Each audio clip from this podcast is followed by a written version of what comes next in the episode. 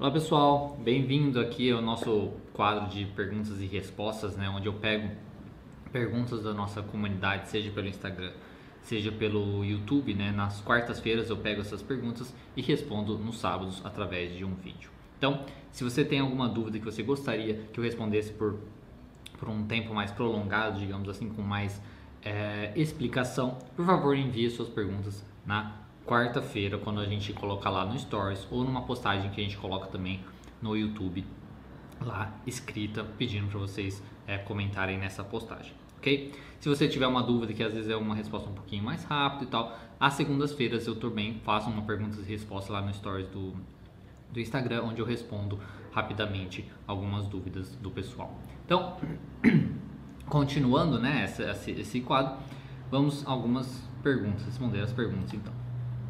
Primeira pergunta: O que se pode fazer numa crise extrema de transtorno de personalidade cluster B?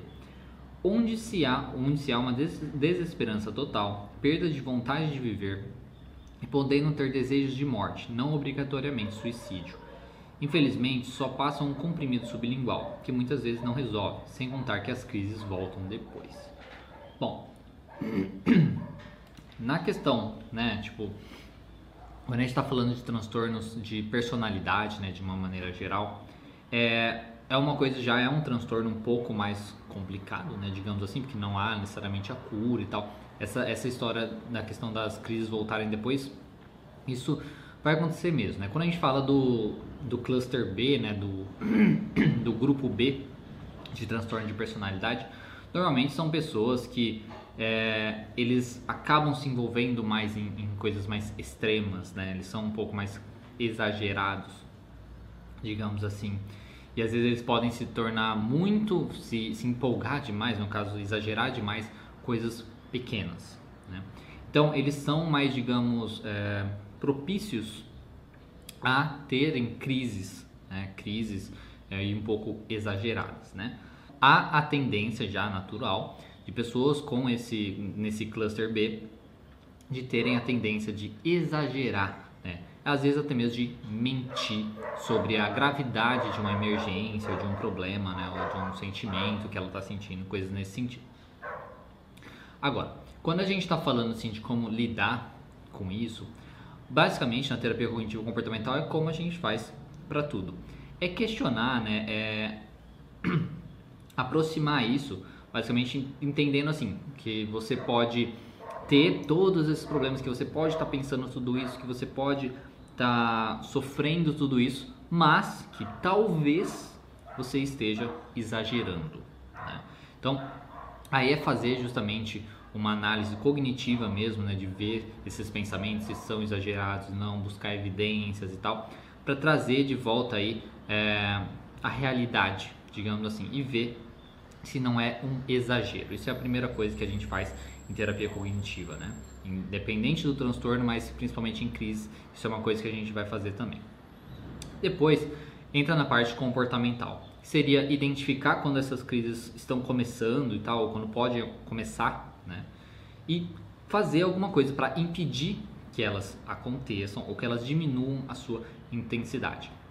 Ao mesmo tempo que seria treinar mesmo umas técnicas de relaxamento, né, uma respiração, uma, um relaxamento progressivo, coisas nesse sentido para fazer o indivíduo se acalmar. Então você não tem uma escolha assim de quando essas crises e como essas crises vão acontecer, mas você tem a escolha no caso de como responder para essas crises, basicamente. Então é difícil assim de falar, é, dar um, uma resposta geral. Essa é a resposta geral basicamente que pega todo mundo. Só que o ideal é que seja meio que individual, porque vai de cada caso. Então, a melhor pessoa no caso para responder para você, caso você seja uma pessoa que tenha esse transtorno, né, ou seja, do cluster B, alguns transtornos específicos, né, borderline, histrionic, enfim, é o seu terapeuta, que ele que vai saber, porque ele sabe da sua história, ele sabe se você tem essa tendência de exagerar ou não, tudo isso para ele poder é, trazer aí as lembranças, olha, você lembra que aquilo lá outra vez você também passou por isso, você conseguiu superar, enfim.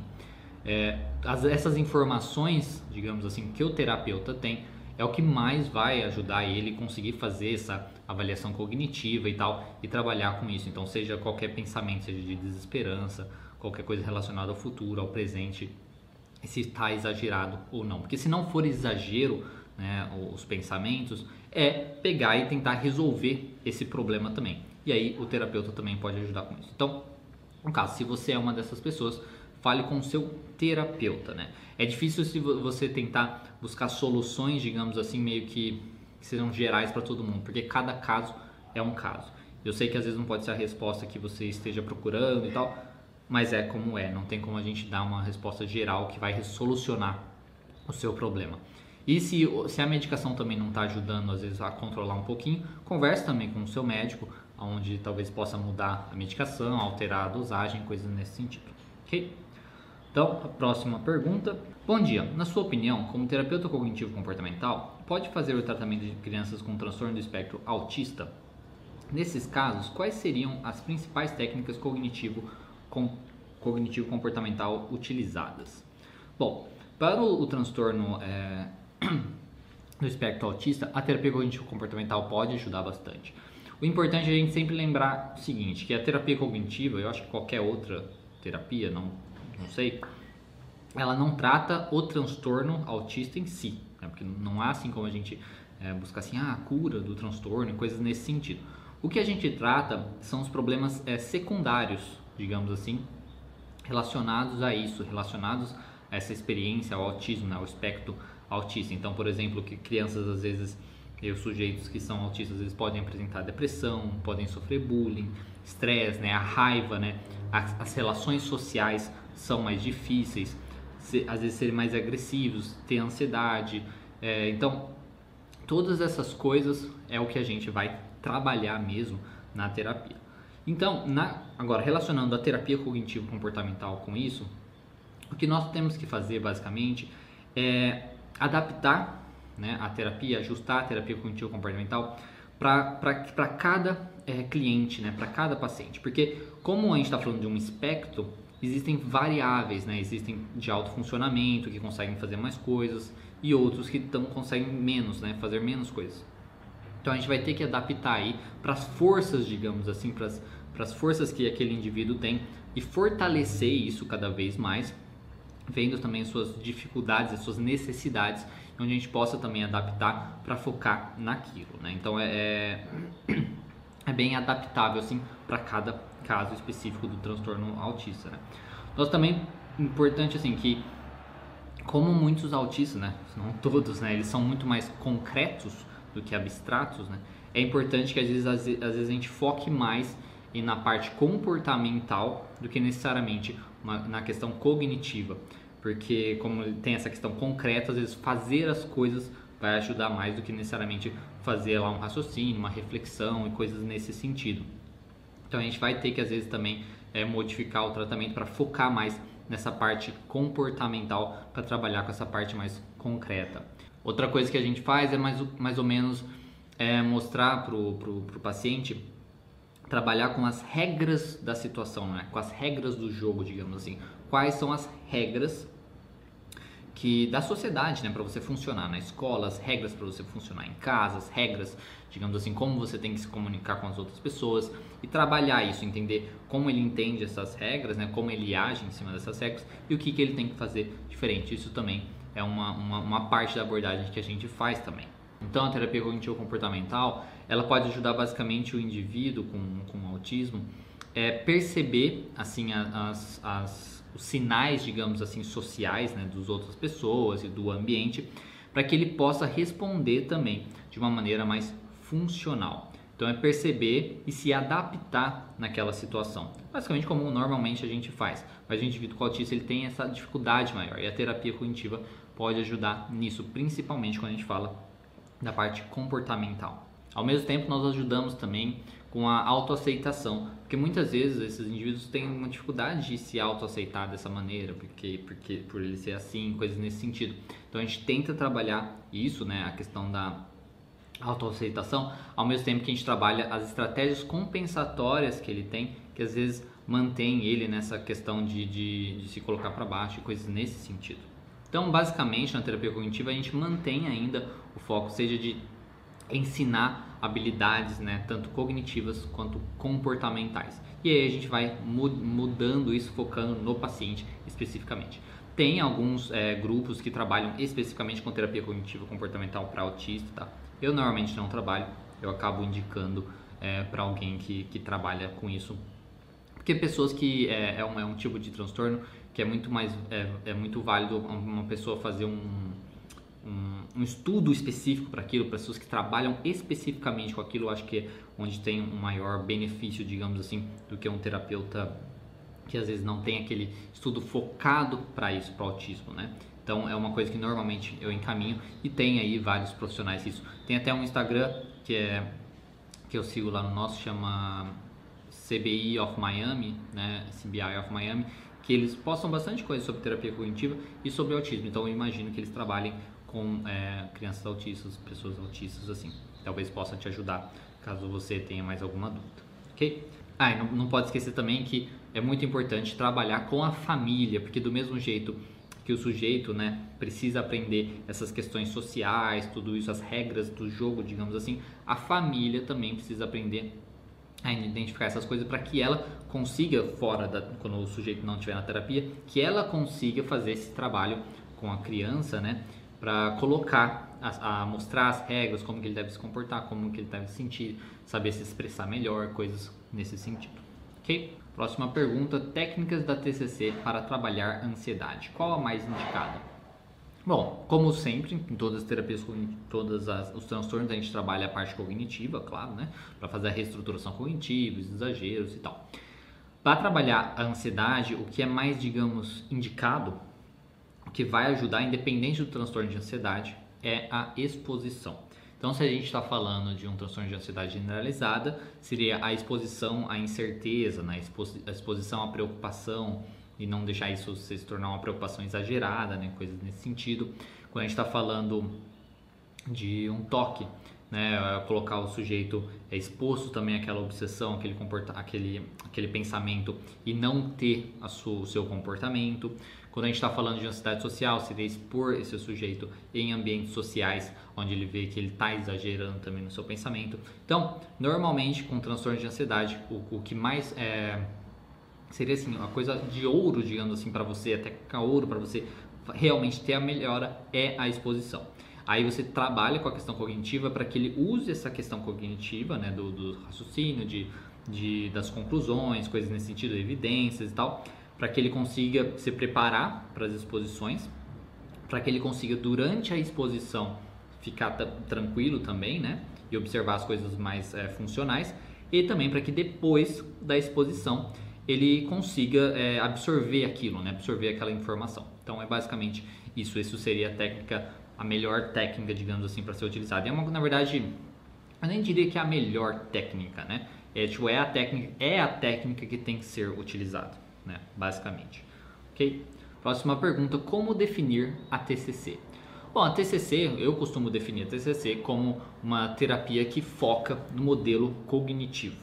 Então, o, a, a, o estudo dela, o trabalho dela, o foco dela é no modelo cognitivo. O modelo cognitivo é aquela questão da é a situação que gera pensamentos automáticos, que gera então reações, que é um comportamento, uma emoção e uma resposta fisiológica. E assim é como ela enxerga o ser humano.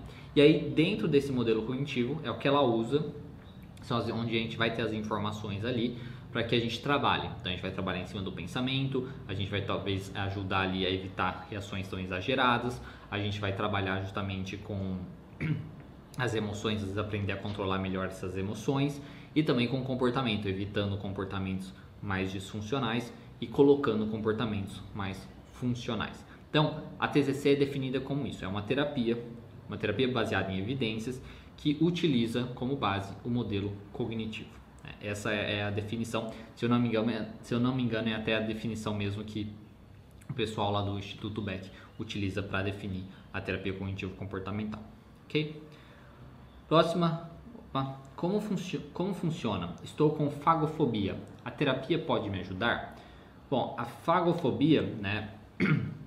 Eu até tive que pesquisar porque eu não sei de cabeça todas as fobias, assim, né? A fagofobia é o medo excessivo de comer ou engolir. Sim, a terapia cognitivo comportamental pode ajudar com certeza, né? É uma independente da fobia que seja, é, que seriam as fobias específicas, digamos assim. A terapia cognitivo-comportamental é uma terapia de escolha, seja a terapia cognitivo-comportamental ou a terapia comportamental também, né, analítico-comportamental.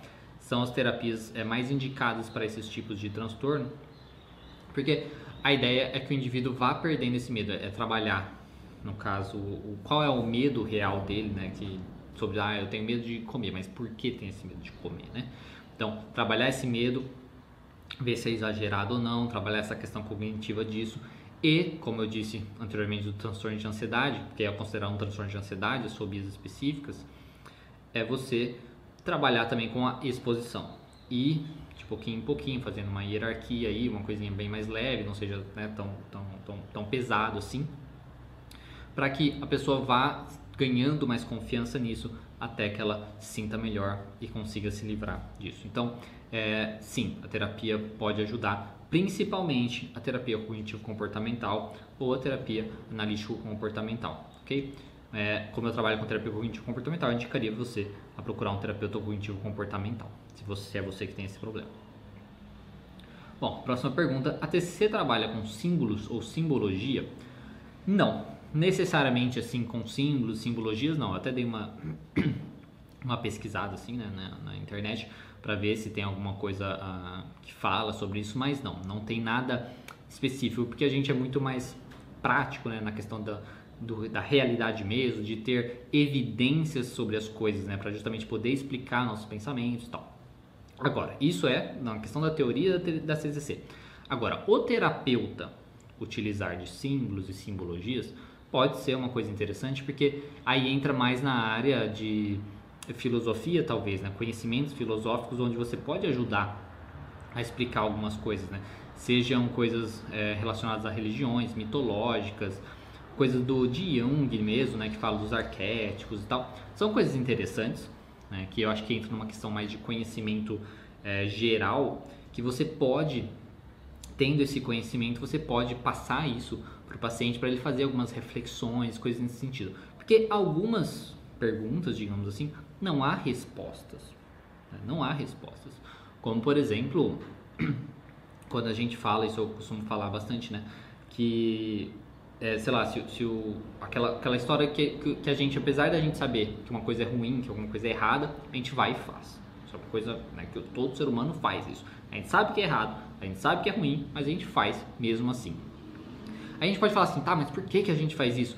Pode ter uma explicação muito é, clara, a gente pode buscar e ter essa explicação, tipo, ah, porque o sujeito quer se destruir, sei lá, né? Ou, ou na, dentro do modelo cognitivo ter alguma explicação para o sujeito fazer aquilo também, ah, para chamar atenção, enfim. Pode ter explicações assim. Mas, algumas vezes, não tem essa explicação. E a mitologia, né, as coisas assim, podem ajudar a explicar a gente, para explicar isso, que é basicamente como se fosse uma coisa natural do ser humano, como se fosse da natureza humana fazer isso. Que isso desde lá atrás, sei lá, quando a gente está falando da, de Bíblia, da, da Bíblia, da história da Bíblia, de Adão e Eva, digamos assim, é uma história ali que mostra muito isso, né? Tava lá e tal, no céu, no paraíso, papiando com Deus, enfim, né? Todas aquelas coisas, mas foi lá e teve que é, comer a maçã, enfim, é uma coisa aí perder tudo aquilo. Então é uma coisa que é, às vezes demonstra isso que é mais ou menos da natureza humana mesmo, é como se fosse é, já dentro da intrínseco a, a, nossa espécie, digamos assim. Então é uma coisa que acho interessante, sim, o uso de símbolos, simbologia, como uma questão mais de complementação, né? não para tratamento, né? mas é mais uma reflexão, às vezes ajudar a entender coisas que a, a questão prática não ajuda a gente entender, porque às vezes a gente não tem essa resposta. Então as questões filosóficas, de simbologia e tal, podem ajudar o sujeito às vezes ter uma resposta para aquilo. Isso, isso para tudo, tá? Seja símbolos, como eu disse, mitológicos, simbologias como a questão de Jung, né, que nem eu falo da questão do arquétipo e tal, como também coisas religiosas também, dependendo do indivíduo, pode ser uma coisa muito interessante falar. Mas a terapia cognitivo comportamental não é, trabalha especificamente com isso, mas é uma coisa que, como eu disse, eu acho que é uma ferramenta interessante. Se você é um conhecimento extra aí que o terapeuta pode ter, que pode ajudar às vezes uma discussão interessante ali dentro da própria sessão, ok? Próxima e última pergunta: se o paciente não terá o que ele quer, por que pode ser o que ele não precisa? Quem define isso? Tá. Se o paciente não terá. Tá, se eu entendi a sua pergunta assim, se o paciente não, não vai ter o que ele quer, porque pode ser o que ele não precisa. Quem define o que, que o paciente quer, o que, que ele precisa? Se eu entendi bem a sua, a sua pergunta, se for isso que você está é, perguntando. Bom, na terapia, nós definimos, nós temos, nós definimos metas normalmente, né? Então, temos as metas, serão os objetivos, né? A longo prazo, curto prazo que o paciente tenha. E nessas metas, a gente, nós temos as metas do paciente e nós podemos ter também metas do terapeuta. Metas que a gente ache que vão precisar serem feitas mesmo que o terapeuta, que o cliente não queira ou que ele é, não saiba que ele precise fazer.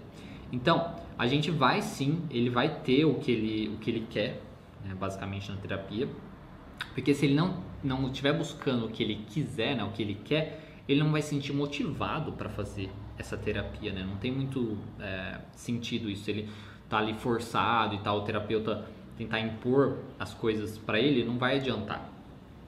Só que ao mesmo tempo o terapeuta pode ter uma meta. Então, por exemplo, se a gente está falando de uma pessoa que tem dificuldade de estudar, tá? tem uma pessoa que tem muita dificuldade de estudar e tal, ao mesmo tempo que ele fuma muita maconha e toda vez que ele fuma maconha ele fica meio assim e tal, e atrapalha a memória e tal, enfim, coisas nesse sentido. Só que ele quer melhorar o estudo, só que ele não quer de jeito nenhum parar a maconha.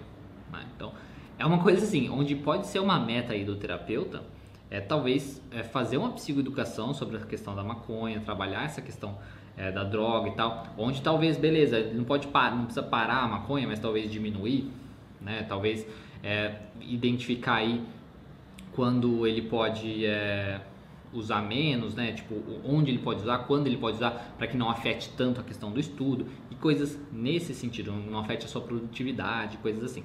Então, a gente vai sim buscar o que o paciente quer, tá? Buscar a sua meta, porque ele precisa daquilo para ter a sua própria motivação, porque se se ele não buscar o que ele quer, ele não vai ter motivação para até mesmo ir na terapia, né? E o terapeuta pode ter também uh, o, a, outras metas dele, né? Que seria o que o paciente precisa fazer para também ter uma meta, uh, só meta normal, atual, só, meta atingida, como também é, coisas para melhorar a sua vida, para ter uma vida mais funcional, uma vida mais produtiva e coisas nesse sentido, ok? Então quem define isso é basicamente tanto o terapeuta quanto o paciente. Os dois juntos vão definir o que, o que eles querem da terapia, né? o que eles querem do tratamento e o que precisa ser feito. Se eu entendi sua pergunta aí, se você, se não é essa a sua, sua pergunta, tá? Eu, eu, não entendi muito bem, é você me manda depois lá no, no, no Instagram pelo direct, que talvez um áudio, uma coisa assim, que talvez eu responda por lá se você tiver é, essa dúvida ainda, ok? Para ver se eu entendi. Então, bom pessoal, é isso. Essas são as perguntas de hoje. Então, lembrando, se você tiver a sua dúvida, se for uma dúvida mais tranquila, mais rápida assim, eu respondo nas segundas-feiras no Stories lá no Instagram. Eu respondo rapidamente as perguntas é, que o pessoal me envia pelo Stories. E de quarta-feira eu faço também essas perguntas no Stories e no YouTube através de uma postagem para o pessoal comentar, deixando as perguntas nos comentários dessa postagem, onde eu respondo num vídeo todo sábado. Porque daí nesse vídeo de sábado eu, eu passo mais, um pouco mais de tempo respondendo é, cada uma, dando, é, conseguindo explicar um pouco mais, onde eu posso também fazer um pouco mais de, de pesquisa sobre o assunto e coisas nesse sentido que pode ajudar um pouco mais. Ok? Então, espero que tenha gostado. Se você gostou, dê um gostei e se inscreva no canal. Se você não gostou, dê um não gostei. E qualquer coisa é só deixar nos comentários. Lembrando, claro, por favor, se você discorda de qualquer coisa que eu falo, ou qualquer coisa, né, de, de todo mundo em outros lugares também, fale a sua, dê a sua opinião de qualquer maneira assim, sem agredir, seja uma agressão direta, seja passivo ou agressivo, qualquer coisa nesse sentido. Você pode simplesmente falar discordo, não concordo, né? Ah, eu tenho essa opinião ou tal, ponto, ok? vamos é, aprender a, a, nos respeitar mais, seja o pessoal no comentário, seja a minha pessoa também, ok?